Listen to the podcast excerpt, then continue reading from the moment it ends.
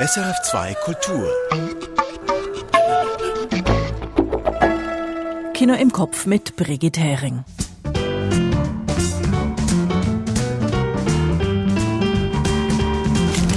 Zwei Schweizer Filme heute in der Filmrolle und einmal Kino aus Nordirland. In Belfast verarbeitet Kenneth Branagh seine Kindheit in Nordirland. George Wirsch hat den Film gesehen. Er hat auch mit Eli Grapp, dem Regisseur des beeindruckenden und leider gerade sehr aktuellen Schweizer Spielfilms Olga, gesprochen. Und ich war dem Lux auf der Spur im Film von Laurent Gélin. Kurztipps und eine Tonspur gibt's natürlich auch diese Woche wieder.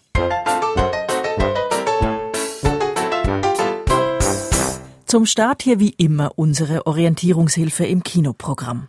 Welche Filme sollten Sie nicht verpassen? Diese fünf finden wir. Olga von Eli Grapp. Die ukrainische Nachwuchskunstturnerin Olga wird von ihrer politisch bedrohten Journalistinnenmutter in die Schweiz geschickt.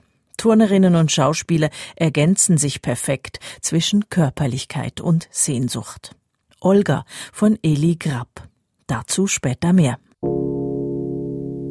Lux von Laurent Gélin.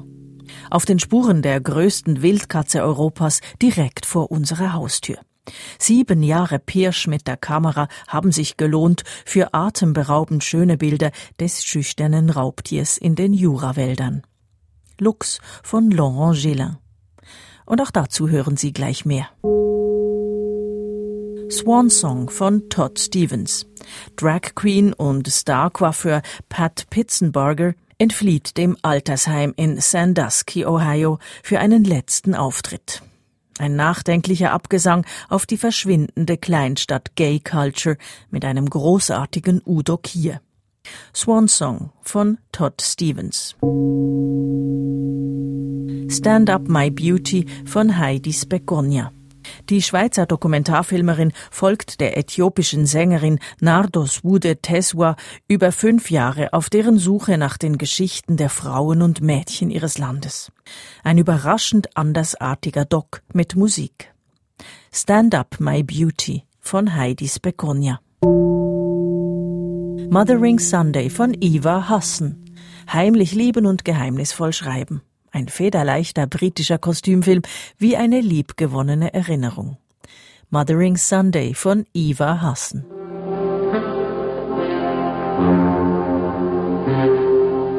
Und damit zur Tonspur. Knackig kurz heute, dafür aber mit dem entscheidenden Hinweis gleich in der Tonspur mit drin. Alright, folks, Showtime. Aus welchem Film stammt der folgende Ausschnitt? Years in prison for something I didn't do. I watched my father die in a British prison for something he didn't do. And this government still says he's guilty. I want to tell them that until my father is proved innocent, until all the people involved in this case are proved innocent, until the guilty ones are brought to justice, I will fight on in the name of my father and of the truth. Und wenn Sie es noch nicht wissen, haben Sie vielleicht beim aufmerksamen Hören der Rolle die zündende Idee. Ansonsten gibt's die Auflösung wie immer am Schluss. Manchmal geht es ganz schnell. Der britische Schauspieler und Regisseur Kenneth Branagh ermittelt zurzeit noch in den Kinos als Meisterdetektiv Hercule Poirot. Da startet schon der nächste Spielfilm mit seinem Namen auf dem Plakat. In Belfast steht Branach zwar nicht vor der Kamera, aber er verarbeitet als Autor seine Kindheit in Nordirland. Und das nicht in Farbe, sondern schwarz-weiß. George Wirsch. Die Sonne scheint, auf der Straße spielen Kinder. Ein älterer Herr fährt mit dem Velo vorbei. Eine Mutter mit dem Abwaschtuch in der Hand ruft ihre Kinder zum Mittagessen und grüßt über die Straße ihre Nachbarin. Ein Stadtquartier-Idyll wie aus dem Bilderbuch. Die Kamera schlängelt sich lustvoll durch das rege Treiben und dazu singt Van Morrison.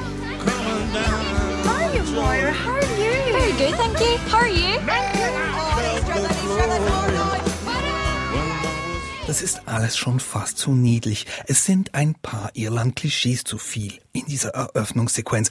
Aber das hat Gründe. Erstens, die Geschichte wird erzählt aus der naiven Perspektive eines Jungen. Und außerdem läuft es auf einen Kontrast hinaus, denn noch in der gleichen Szene wird das Quartierleben aufgeschreckt durch verhüllte Demonstranten mit Schlagstöcken. Es fliegen nun Steine, ein Fahrzeug wird in Brand gesteckt. You've been warned! Get these fuckers out of your street! And if you talk to the police, we'll be back for you too! Get the Catholics out! Und mittendrin im Gebrüll und Rauch Buddy, der Junge im Zentrum der Handlung, schlagartig aus seiner heilen Welt katapultiert.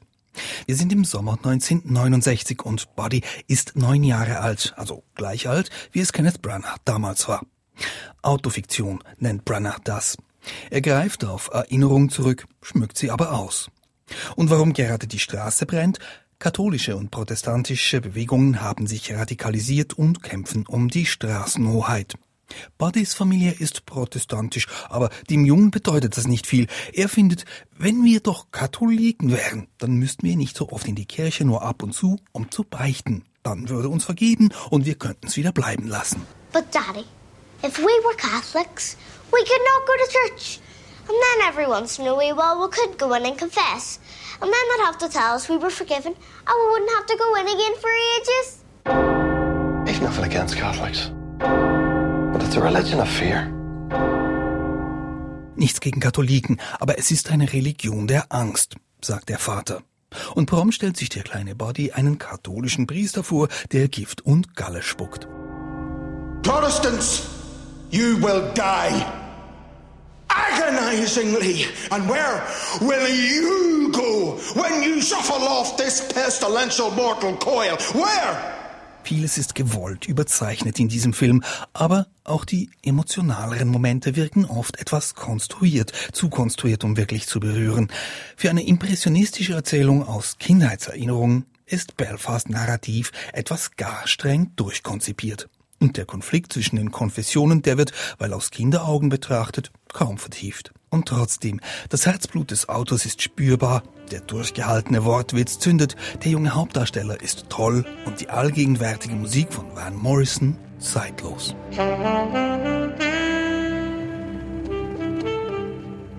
Josh Wirsch zu Belfast. Der Film ist für sieben Oscars nominiert.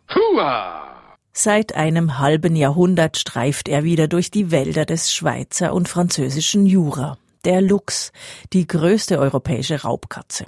Und rund zwölf Jahre lang lag der französische Fotograf Laurent Gélin mit Foto- und Filmkamera auf der Lauer. Aus den Begegnungen mit dem extrem scheuen Wildtier ist ein beeindruckender Kinofilm entstanden. Eine französisch-schweizerische Koproduktion mit dem schlichten Titel Lux.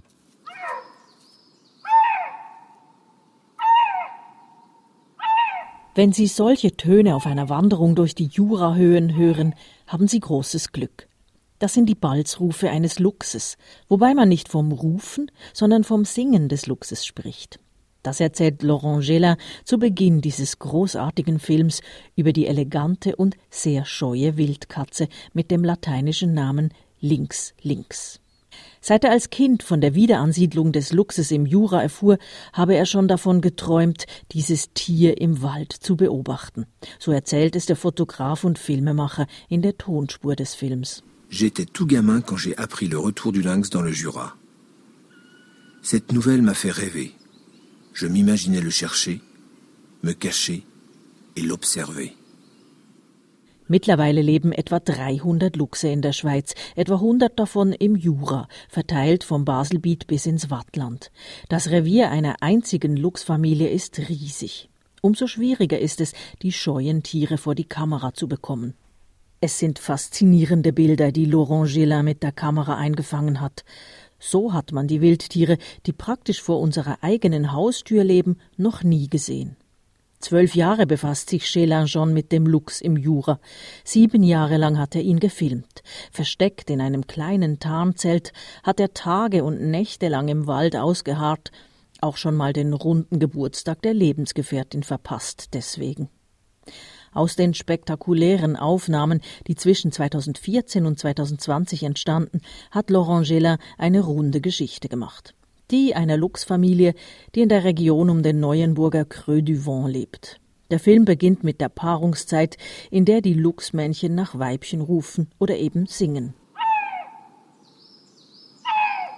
Später bringt ein Weibchen drei Junge zur Welt und Stellin erzählt die Geschichte der Luchsfamilie, deren Leben auch vom ärgsten aller Raubtiere tangiert wird, vom Menschen. Denn im Jura gibt es wenig große, zusammenhängende, unberührte Gebiete. Der Mensch ist überall präsent. Und Chelin spart das nicht aus. Waldarbeiter fällen Bäume, Wilderer schießen auf Jungtiere, die Straßen sind Gefahren.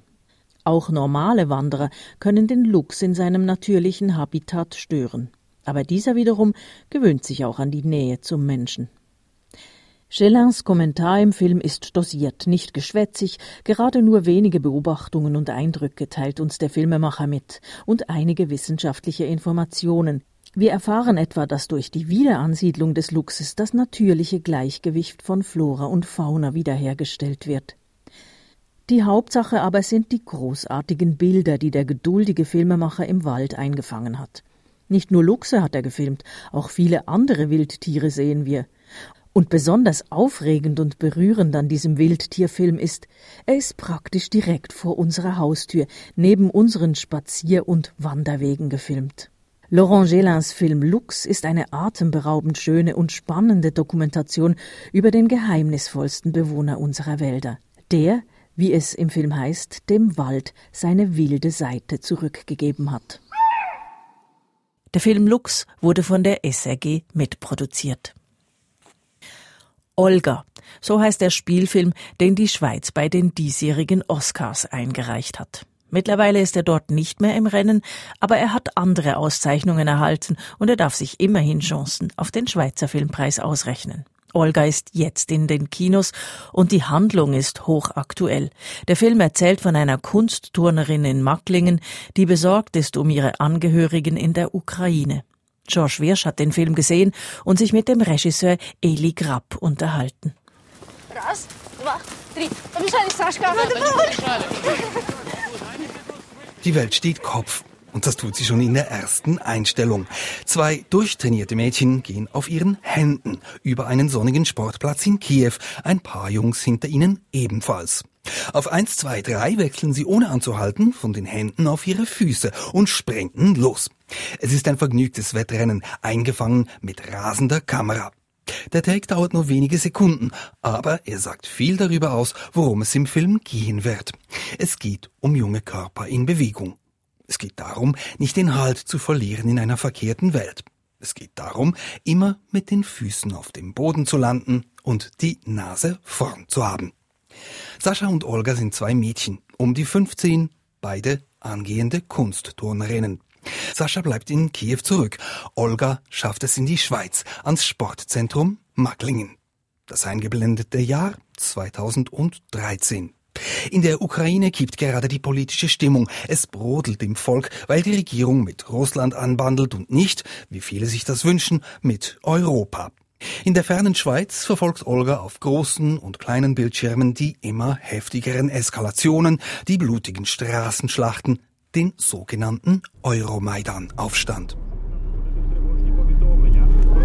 побиття правоохоронцями молодих людей. Сьогодні, о третій годині ночі, протестувальників, в першу чергу студентів, які зібралися на майдані незалежності, жорстоко розігнав Беркут. Міліціянти отримали наказ зачистити площу. Olga blickt nicht nur verstört in ihre Heimat, sie bangt ganz besonders um ihre Freundin und vor allem um ihre Mutter, die als unbequeme Politjournalistin Morddrohungen erhält. Das ist nun Olgas Zerrissenheit. Auf der einen Seite eine harte Ausbildung, die Höchstansprüche an ihren Körper stellt, auf der anderen Seite die Ukraine im Ausnahmezustand, rohe Gewalt. Beides macht den Film erschreckend aktuell. Nach den Vorkommnissen um die russische Eiskunstläuferin Kamila Valjeva spricht man wieder über den Druck, den Minderjährige im Spitzensport aushalten müssen. Und natürlich die Ukraine, ein Land, auf das zurzeit die ganze Welt blickt. Der junge Autor und Regisseur Eli Grab ausgebildet an der Lausanner Filmschule ECAL, konnte natürlich nicht wissen, wie aktuell sein Film beim Start sein würde. Er sagt es so, Seit der Revolution von 2013, 2014 sei die Ukraine in Europa regelmäßig im Gespräch. Man habe mittlerweile verstanden, dass die Lage dieses Landes am Rand von Europa uns alle betrifft.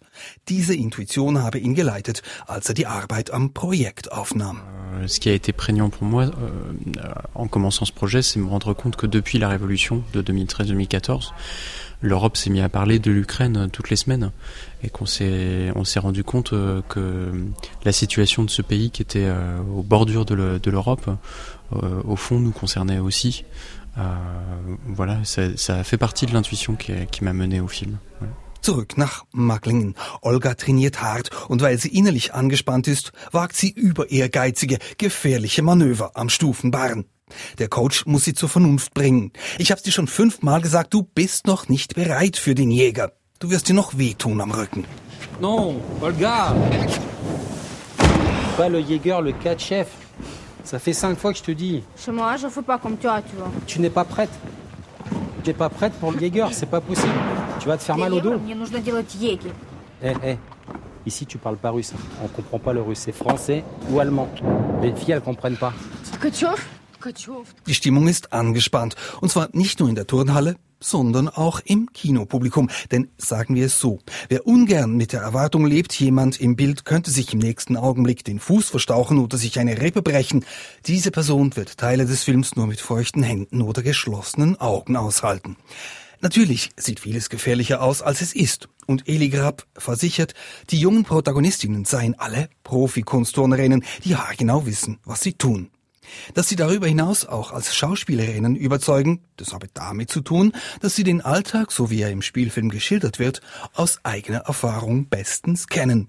30 Trainingsstunden pro Woche, der permanente Wettkampf, die Konkurrenz, die Verletzungsgefahr, das Getrenntsein von den Eltern, All das hätten die 15-jährigen Mädchen schon längst gekannt. Ce sont des, des sportives professionnelles, donc euh, il y a plein de choses qu'elles savent, euh, qu'elles qu savent faire sans, sans qu'on ait besoin de, de, de les diriger. Et, et, même dans leur expérience de vie, les 30 heures d'entraînement par semaine, le fait d'être projeté dans des championnats, euh, le fait de, de, de, vivre sans leurs parents. Euh, ça, c'est des choses que j'avais pas besoin de, de, de, de créer artificiellement. Authentisch wirken diese schauspielenden Kunstturnerinnen in der Tat nicht nur auf dem Schwebebalken und auf den anderen Geräten, sondern auch beim Herumblödeln in der Umkleide, als Olga und ihre Kollegin erste lockere Kennenlernversuche machen. Von Satini bei Merin komme sie her, sagt die eine. Diesen Ort müsse man aber nicht kennen, sagt eine andere, das sei am Arsch der Welt. Worauf Olga scheu nachfragt. Was ist Arsch? Euh, Satini, à côté de Mérin, tu connais pas, non Elle peut pas connaître. T'inquiète. Personne connaît, c'est le trou du cul du monde. Non mais arrêtez avec ça. C'est vous les trous du cul C'est quoi, trou du cul Qui lui explique Eli Grab filmt die jungen Frauen auf Augenhöhe, ohne Voyeurismus, aber mit einem unverstellten Blick auf ihre spezielle physische Erscheinung. Solche Körper seien im Kino noch nicht oft gezeigt worden, sagte er. Junge Frauen mit viel Kraft, deren Körper aber bereits gezeichnet seien vom vielen Training, trotz ihres jungen Alters. Je trouve que c'est des corps qui sont d'ailleurs assez peu représentés encore au cinéma, des corps de jeunes femmes puissantes. Euh, avec euh, avec déjà des marques de leur pratique à un âge euh, pourtant pas avancé. Adoleszenz im Kino werde auch zu selten gezeigt, als ein Alter der Leidenschaft, als ein Alter, in dem man hohe Ansprüche an sich selbst stellt, ein Alter, in dem man seinen Sehnsüchten folgt und auch bereit ist, dafür Schmerzen in Kauf zu nehmen. Et voilà, moi je trouve qu'on dépeint, on dépeint aussi assez peu l'adolescence comme, euh, comme un âge de passion et d'exigence. où on cherche son désir et on, et on peut aller jusqu'à se faire mal pour ça. Euh, et moi, je trouve que c'est ce, ce qui me touche aussi dans, dans, dans cet âge-là, c'est une forme d'absolu, quoi. Ihn berühre dieses Kompromisslose, das die Jugend mit sich bringe, sagt Eli Grab. Doch diesem Absoluten steht Olgas innere Unruhe gegenüber. Er habe möglichst konsequent ihre Perspektive einnehmen wollen, sagt Grab. Sie sei nicht am Ort des Aufstandes in der Ukraine, sondern in ihrer Gymnastikroutine. Daher habe er versucht, Beziehungspunkte zu finden zwischen ihrem Alltag und dieser Revolution, die sich woanders abspielt. Et moi, je voulais essayer de travailler euh, au maximum le point de vue de euh, d'Olga, euh, euh, qui est pas à l'endroit où ça se passe et qui est pourtant continue de vivre la gymnastique. Euh, et voilà, et créer des créer des articulations, créer des ponts entre les deux les, les, les deux mondes, celui de son quotidien et celui euh, en hors champ. Eine völlig überraschende Entsprechung zwischen Rebellion und Athletik sei die Klangkulisse, sagt Grab. Sowohl beim Aufstand wie auch in der Turnhalle seien kurze Detonationen zu hören und Geräusche von Eisenstangen. Parce que le champ sonore de la gymnastique, alors déjà il est très riche, il est très plein, euh, mais c'est aussi le même champ sonore étrangement euh, que celui de la Révolution. Euh, c'est des détonations, c'est des, euh, des claquements de barres en fer. Et donc en fait, euh, à partir du moment où, Olga voit les premières images, c'est comme si elle pouvait pas revenir à l'entraînement sans que quelque part dans l'oreille, elle et nous, on est, euh, on est le reste de la Révolution. Euh, La Révolution nous suit, même dans la gymnastique. Durch diese Überlagerung der Klänge überlagern sich auch die Themen und die Revolution verfolgt einen bis in die Gymnastik hinein.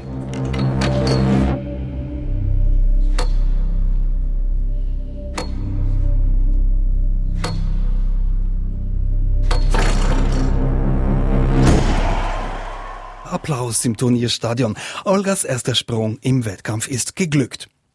Das Sounddesign ist bedrückend intensiv. Und das beginnt schon früh im Film. Das Publikum wird geschockt mit einem extrem lauten Verkehrsunfall, der das Geschehen in eine unerwartete Richtung lenkt.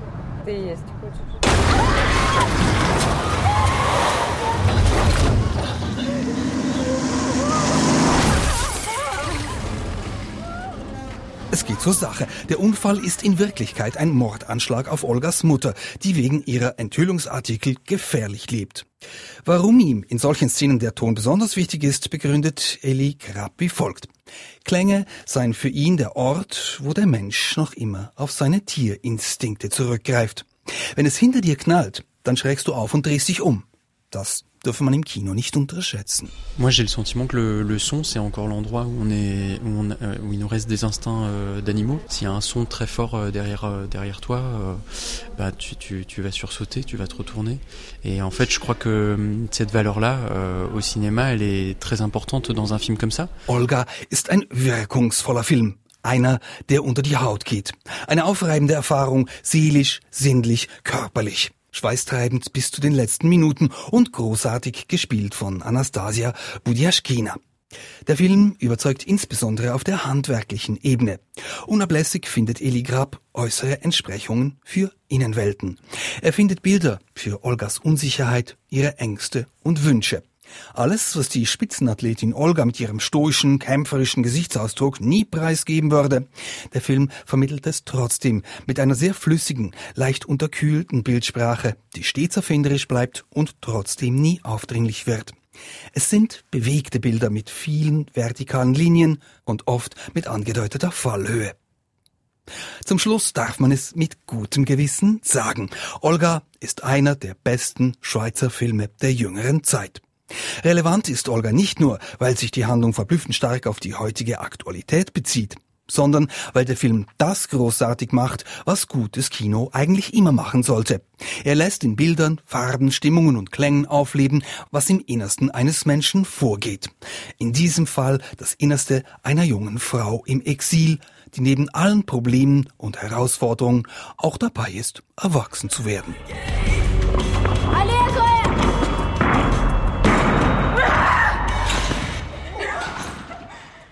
George Wirsch zum Schweizer Spielfilm Olga. Und damit zur Auflösung der Tonspur und für die gehen wir zurück nach Nordirland. Den Titel des Films haben Sie im gespielten Ausschnitt schon gehört. In the Name of the Father heißt das Filmdrama aus dem Jahr 1993 von Jim Sheridan. Es geht darin um die sogenannten Guilford Four, vier Leute, die fälschlich angeklagt wurden, eine Bombe in einem nordirischen Pub gelegt zu haben, die mehrere Menschen tötete. Daniel Day-Lewis spielt die Hauptrolle. Im Ausschnitt ist er nach mehreren Jahren im Gefängnis und langem Prozess soeben freigesprochen worden und verspricht, weiter zu kämpfen, bis sein im Gefängnis verstorbener Vater rehabilitiert sei. Prison for something I didn't do. I watched my father die in a British prison for something he didn't do. And this government still says he's guilty. I want to tell them that until my father is proved innocent, until all the people involved in this case are proved innocent, until the guilty ones are brought to justice, I will fight on in the name of my father and of the truth. Das war Kino im Kopf. Die fünf Kurztipps finden Sie auch auf sennhausersfilmblog.ch. Ich bin Brigitte Hering und sage auf Wiedersehen im Kino.